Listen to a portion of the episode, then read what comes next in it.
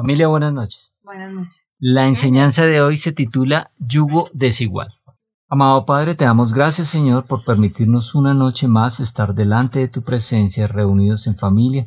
Tu palabra dice que donde hay dos o tres reunidos en tu nombre, ahí estás tú Señor. Te damos gracias porque tú estás acá respaldando tu palabra Señor, enseñándonos provechosamente, encaminándonos por el camino que debemos de seguir. Declaramos tu palabra en el nombre de Cristo Jesús. Amén. Bueno familia, yugo desigual es el título de la enseñanza del día de hoy. Vamos a ir a 2 de Corintios, el capítulo 6, versículos 14 al 15. 2 de Corintios 6, 14, 15. No se unan en matrimonio con los que no creen en el Señor, porque ¿qué, porque ¿qué pueden tener en común la justicia con la maldad? ¿Cómo puede la luz llevarse bien con la oscuridad? ¿Y qué armonía puede haber entre Cristo y el diablo? ¿Cómo puede un creyente estar de acuerdo con un incrédulo? Amén. Gloria a Dios. Aquí en este pasaje el apóstol Pablo está indicando a los corintios y a través de ellos a todos nosotros, la iglesia de Cristo, que no nos unamos en yugo desigual. La versión nueva Biblia del día habla de no, eh, no se casen, no tengan matrimonio, matrimonio. no se unan en matrimonio en yugo desigual. La versión nueva traducción viviente dice no se asocien íntimamente con los que son incrédulos. La versión de traducción en lenguaje actual dice, no participen en nada de lo que hacen los que no son seguidores de Cristo. Y ahí da una serie de razones, ¿no? Entonces nos está diciendo que no solamente es el tema del matrimonio, esto de no unirse en yugo desigual, la, la nueva traducción viviente dice, no se asocien con los que son incrédulos. Es decir, no mantener un vínculo cercano, ¿sí? no hacer negocios, no entablar una amistad con los que son incrédulos. Dice, no participen en nada, quiere decir, no, no estemos reunidos con ellos, departiendo con ellos, haciendo las cosas que ellos hacen. No, aquí el apóstol Pablo nos está advirtiendo y nos dice las razones por qué. Continúa diciendo, el versículo 14 dice, eh, porque ¿qué compañerismo tiene la justicia con la injusticia? Entonces mira que aquí hay dos bandos, los justos con los injustos, ¿cierto? ¿Qué comunión la luz con las tinieblas? Entonces hay unos que son justos, que tienen luz, ¿sí? Que son los que creen, los creyentes, y hay otros que son injustos, que viven bajo la injusticia, porque todavía son esclavos de, este mundo, que viven bajo las tinieblas, que son los, los, los incrédulos. Y dice, ¿y qué concordia Cristo con Belial? Aquí está directamente eh, dicho. ¿Qué, amistad puede haber? ¿Qué vínculo puede haber entre Cristo y Belial? Belial es Satanás. ¿Qué, ¿Qué vínculo puede haber entre Cristo y Satanás? Son opuestos. Entonces, los creyentes y los incrédulos son opuestos. Continúa el versículo 15 diciendo, ah, bueno, ¿y qué concordia con Cristo o qué parte el creyente con el incrédulo? Entonces mira que son aparte, son bandos aparte. El que cree es diferente al que no cree, es totalmente al que no cree. Y aquí está hablando de no unáis en yugo desigual con los incrédulos. Entonces ya alguna vez vimos lo del tema del yugo, ¿no? Cuando vimos eh, el pasaje en que Cristo decía que vengan a mí los que están cansados, los que están agobiados, porque mi yugo, mi, yugo es, mi yugo es, no, mi yugo es ligero, ¿sí? Y mi carga es liviana. El yugo es una barra de madera que une dos bueyes, el uno al lado del otro, y a la carga que tiran. El, yugo es ese, ese, esa parte de madera que se le coloca para unir a dos bueyes para alar el, arado, para alar el arado, ¿cierto? Y el yugo desigual sería que hubiera un, un buey más grande que el otro, o uno más fuerte que el otro. Entonces el que es más fuerte va, va a, jalar hacia un lado y, el, arado no va a ser recto. Va a terminar siendo un arado en círculos, girando hacia el lado del que es más débil. Entonces, ¿qué pasa? Cuando los bueyes están en yugo desigual, no pueden realizar la tarea indicada. Cuando nosotros, esto es una metáfora, ¿no? No que seamos bueyes. ¿sí? Es una metáfora que utiliza aquí el apóstol Pablo para indicarnos que cuando nosotros estamos en yugo desigual, cuando nos asociamos con alguien que no es creyente, eh, ya sea en una relación de matrimonio con mayor razón, ¿no? Que es la, relación más duradera, la de, esposos. Sí, es una relación a largo plazo, pero por ejemplo si nos asociamos en negocio o si somos amigos y empezamos a frecuentar con cierta persona, pues tenemos intereses opuestos. Entonces la tarea que se nos ha sido asignada, pues no va a ser realizada, no va a ser llevada a cabo. Vamos ahora a Mateo 12:30. El que no está conmigo, a mí se opone, y el que no trabaja conmigo, en realidad trabaja en mi contra. El que no está conmigo, a mí se opone. Es decir, el que no, es, el que no está con Cristo está en contra de Cristo. El que no trabaja con Cristo está realmente obstruyendo el trabajo de Cristo. La traducción en lenguaje actual, actual dice lo siguiente, el que no me ayuda a traer a otros para que me sigan es como si los estuviera ahuyentando, si los estuviera espantando. Entonces el que no trabaja con Cristo está en contra de Cristo, está haciendo oposición a Cristo. Los intereses de los creyentes son opuestos a los intereses de los incrédulos. El incrédulo no está interesado en llevar más almas para Cristo, pues ni siquiera cree en Cristo. Entonces cuando uno está en yugo desigual con un incrédulo, pues esta tarea no se va a realizar. No se va a realizar, no estaríamos trabajando para Cristo porque estaríamos haciendo mal la tarea. Vamos ahora a Mateo 13:38. El campo es el mundo y la buena semilla representa a la gente del reino. La maleza representa a las personas que pertenecen al maligno. Las personas que pertenecen al maligno. La reina Valera dice, y la buena semilla representa a los hijos del reino. La mala hierba son los hijos del maligno. Entonces hay tanta diferencia entre el creyente y el incrédulo que la Biblia los llama a unos hijos de Dios y a otros los llama hijos del diablo. Jesucristo le dijo a los fariseos, apartados de mí, ¿sí? Que vos, ustedes son de su padre el diablo. La Biblia es radical en esto. El que no está con Cristo está en contra de Cristo. Está en oposición a Cristo. Por eso debemos tener cuidado de no asociarnos con yugo desigual, porque el que está, el que no está con Cristo está en contra de Cristo. Ahora mire lo que dice Primera de Juan 2.15. Vamos a Primera de Juan 2.15. No amen a este mundo ni las cosas que les ofrece, porque cuando aman al mundo no tienen el amor del Padre en ustedes. No amemos al mundo ni las cosas que el mundo ofrece el mundo siempre tiene algo que cautiva el corazón de cada persona. Siempre hay algo en el mundo que cautiva el corazón de la gente, ya sea la fama, el dinero, eh, siempre va a haber algo, o los placeres, siempre va a haber algo que cautiva el corazón del mundo. Pero aquí nos está advirtiendo, eh, el, apóstol Juan nos advierte de que no debemos amar al mundo ni las cosas que están en el mundo, cuando nuestro corazón está puesto en el mundo, eso significa que realmente no estamos amando al Padre, no estamos amando a Cristo. O sea, es una mala señal. Cuando nos interesan más las cosas del mundo que las cosas de Dios, cuando nos interesan más las cosas del mundo, lo vano del mundo, que Cristo, es una mala señal. Es porque quizás realmente no hemos nacido de nuevo, quizás no estamos en Cristo. Entonces tenemos que tener mucho cuidado de eso. El mundo siempre tiene algo que cautiva el corazón de cada persona. Ahora nosotros debemos examinar nuestro corazón, examinar si existe algo que nos esté estorbando para amar al Señor y vivir para Él.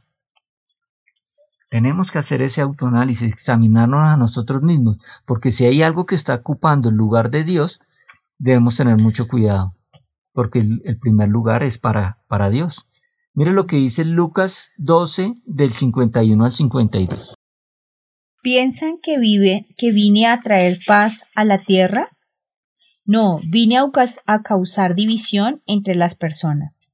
De ahora en adelante, las familias estarán divididas. Tres a mi favor y dos en mi contra, o dos a favor y tres en contra. Aquí está hablando nuestro Señor Jesucristo. Y Él está advirtiendo, Él está haciendo aquí muy claro, Él no vino a traer paz, Él vino a hacer causa de división entre las familias. Acuérdense que todos nosotros antes de Cristo estábamos muertos en nuestros pecados, éramos muertos espirituales y Él vino a traer vida. Pero esa redención que Cristo ofrece, a pesar de que está disponible para toda la humanidad, no toda la humanidad la recibe. ¿Sí? Y en las familias van a ver quiénes la reciben y quiénes no.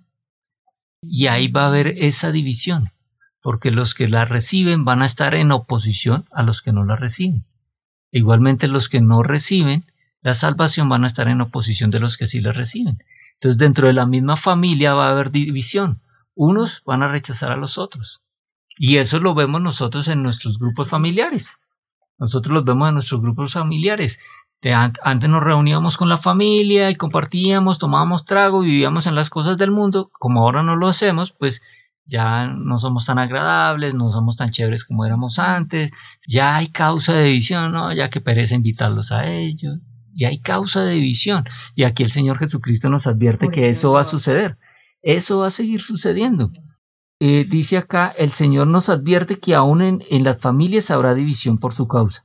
Ahora, lo que no podemos permitir nosotros, no nos podemos unir en yugo desigual incluso con algunos de la familia que no son creyentes, porque estaríamos en desventaja. Acuérdese que si cuando el yugo es desigual, cuando los dos bueyes no están tirando para el mismo lado, entonces no se realiza el trabajo. Entonces aquí el Señor Jesucristo eh, nos advierte. Incluso vamos a Mateo 8:21 y vamos a leer, vamos a leer los versículos 21 y 22. Mateo 8, 21 y 22. Otro de sus discípulos dijo, Señor, deja que primero regrese a casa y entierre a mi padre. Jesús le dijo, Sígueme ahora, deja que los muertos espirituales entierren a sus muertos. Entonces este pasaje pareciera ser muy, muy cruel, ¿cierto? Jesucristo no dejó que su discípulo fuera a enterrar a su papá. Pareciera cruel, ¿no? Él le dijo, deje que los muertos entierren a sus muertos. Le está indicando que, que, que, su familia no es creyente, su familia no es, no, no, son, no son creyentes como él, son incrédulos. Y él está diciendo, dejen que ellos se encarguen de, eso. Ahora, no es que el mensaje de Cristo es que nos despreocupemos de nuestra familia. Él quiere que amemos a nuestra familia, que nos que eh, respondamos por nuestra familia. Él dice, eh, la palabra dice que honra a tu padre y a tu madre, ¿cierto? La palabra por allá también en primera de, Timoteo dice que, que, que aquel que no provee para las de su casa es peor que un incrédulo y ha negado la fe. El Señor sí quiere que cuidemos a nuestra familia, pero lo que no quiere es que nos desviemos de la labor que Él nos ha encomendado, que no le quitemos el primer lugar a Dios ni desatendamos los asuntos de Dios por estar atendiendo los asuntos de alguien que no cree todavía en Cristo. Ahora, el Señor sí quiere que nosotros hablemos de Cristo. El Señor sí quiere que llevemos su, mensaje a las personas y por supuesto a nuestra familia. Mire lo que dice Mateo, perdón, Primera de Corintios 15, 33 al 34.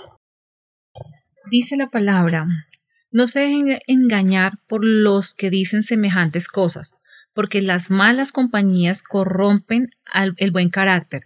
Piensen bien sobre lo que es correcto y dejen de pecar pues para su vergüenza les digo que algunos de ustedes no conocen a Dios en absoluto. Entonces aquí nos está advirtiendo que cuando nos, cuando nos mantenemos en, en, malas compañías, cuando estamos manteniendo comunión constante con personas que no son creyentes, con incrédulos, esas conversaciones no van a ser muy productivas. esos temas que se van a tratar no van a ser muy favorables para el crecimiento de nuestra fe. Entonces aquí nos está advirtiendo, las malas conversaciones corrompen las buenas costumbres. Entonces nos advierte, nos dice que como hijos de Dios debemos cuidarnos de no mantener comunión con quienes perseveran en su pecado. Cristo hablaba con los pecadores y ahorita lo vamos a ver, pero no mantenía comunión, no eran los discípulos de él, no era con los que él estaba, porque él sí dijo, yo he venido a salvar a los que están perdidos. Y esa es nuestra labor, salvar a los que están perdidos. Pero no es que tengamos comunión con ellos, no es que permanezcamos con ellos. Entonces yo me voy a ir a, predicar el nombre de Cristo con los borrachos y me pongo a tomar con ellos como para entrar en calor y, y poderle... No, Eso no tiene sentido, ¿cierto? Entonces debemos cuidarnos, debemos, de, aquí lo que debemos nosotros hacer es procurar que todos nuestros encuentros con, con personas que no son creyentes, con incrédulos, sean para mostrarles la misericordia de Dios y para predicarles las buenas nuevas de salvación. O sea, cada encuentro con un incrédulo es una oportunidad para cumplir la labor que el Señor nos ha encomendado, que es llevar, la, llevar su palabra, llevar las buenas nuevas de salvación. Recuerden lo que vimos ayer, que nosotros somos la luz del mundo. Nosotros venimos a darle luz al mundo. Vamos a Juan 17, leamos los versículos 15 al 18. Juan 17, 15 al 18. Dice, no te pido que los quites del mundo, sino que los protejas del maligno.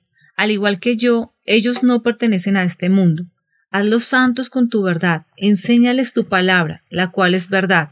Así como tú me enviaste al mundo, yo los envío al mundo.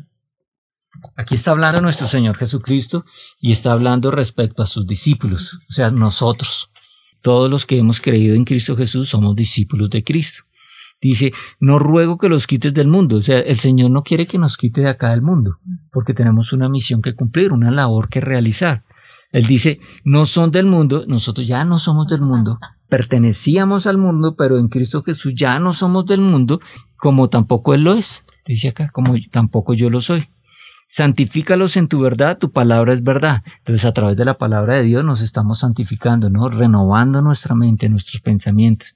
Ahora, como tú me enviaste al mundo, así yo los he enviado al mundo. El Señor Jesucristo nos está enviando al mundo. El Señor Jesucristo nos dio la gran comisión. Acuerden que la vemos allá en los Evangelios.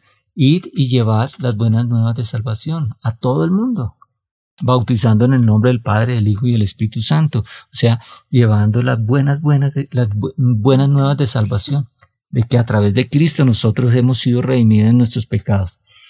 Mira lo que dice Lucas 19.9. Vamos ya para terminar a Lucas 19.9. Jesús le dijo, Hoy la salvación ha llegado a esta casa, pues este hombre también es uno de los hijos de Abraham. Jesucristo siempre fue acusado por los fariseos y por todos eh, los enemigos que, él tuvo, de que él andaba mucho con pecadores y con... Bueno, dentro de los pecadores incluye una gran cantidad de personas, ¿no? Y en este caso estaba con Saqueo. Saqueo era un cobrador de impuestos y ante los ojos judíos era de lo peor de lo peor. Era un hombre rico, pero estaba, era, ante los ojos de los judíos era de lo peor, un traidor, traidor a la patria. Y que Jesucristo en, narra este pasaje de la Biblia que él entró y, y, vio a Saqueo encaramado en un árbol y le dijo, baja rápidamente porque es necesario que yo esta noche cene en tu casa. Y cuando Jesús se fue con Saqueo y sus discípulos a la casa de Saqueo, todos empezaron a hablar mal de Cristo que, uy, mire, con ese pecador, empezaron a hablar. Cuando Jesucristo llegó a la casa, dijo esto, hoy ha venido la salvación a esta casa. Y eso es, eso es lo que debe suceder. Cuando nosotros entramos a la casa de los no creyentes, eso es lo que debe suceder. Nosotros deberíamos afirmar, estar seguros que hoy ha llegado la salvación a esta casa. Porque nosotros, si vamos a la casa de un incrédulo, no es para departir con ellos las cosas del mundo, los placeres del mundo, las, no, es para llevar la palabra de Dios, para predicar el mensaje de Cristo, para servir al propósito del Padre. Ya no vivo yo, Cristo vive en mí. Lo vimos ayer. Si ya, ya no vivimos, nosotros fuimos los, los que vivimos, es decir, los que hemos sido rescatados, los que hemos sido redimidos, al creer en Cristo a través de la, de la gracia de la fe, los que hemos creído en Cristo, ahora tenemos vida eterna junto con Él, ahora ya no vivimos para, para nosotros, ya basta el tiempo pasado, dice otro pasaje por allá en la Biblia, basta el tiempo pasado para hacer las cosas de, que, le gustaban a, a los que están en el mundo. Ahora es tiempo de llevar la vida conforme a la voluntad de Dios. Ahora es tiempo de hacer la voluntad de Dios. Ahora es tiempo de que cuando nosotros entremos a un lado donde hay personas que no creen en Cristo, lo que nosotros tenemos que hacer como propósito es llevar la luz del Evangelio, las buenas nuevas de salvación, poder declarar cuando entramos a esos lugares que hoy ha llegado la salvación a esta casa, así como Jesucristo declaró cuando entró en la casa de Saqueo. Bueno, familia. Amado Padre, te damos gracias, Señor, por la enseñanza que has traído esta noche a nuestra familia, a nuestro hogar. Sabemos que es de provecho para todos los que estamos acá y para aquellos que están escuchando estos, estos audios, estas enseñanzas, que son parte de nuestra familia, amigos con quienes nosotros estamos compartiendo esto. Hoy nos queda claro, Señor, que no debemos asociarnos en yugo desigual, porque nuestro interés es el de Cristo y el de los incrédulos se opone totalmente a Él. Nosotros somos hijos de Dios y no del diablo. Somos discípulos de Cristo y no somos del mundo. Queremos trabajar, Señor, a tu favor. Nosotros somos buena semilla que da fruto para Dios, de modo que a donde nosotros entremos, Señor, podremos decir como Jesús en la casa de saqueo, hoy ha llegado la salvación a esta vida. Te damos gracias, Señor, en el nombre de Cristo. Amén. Amén.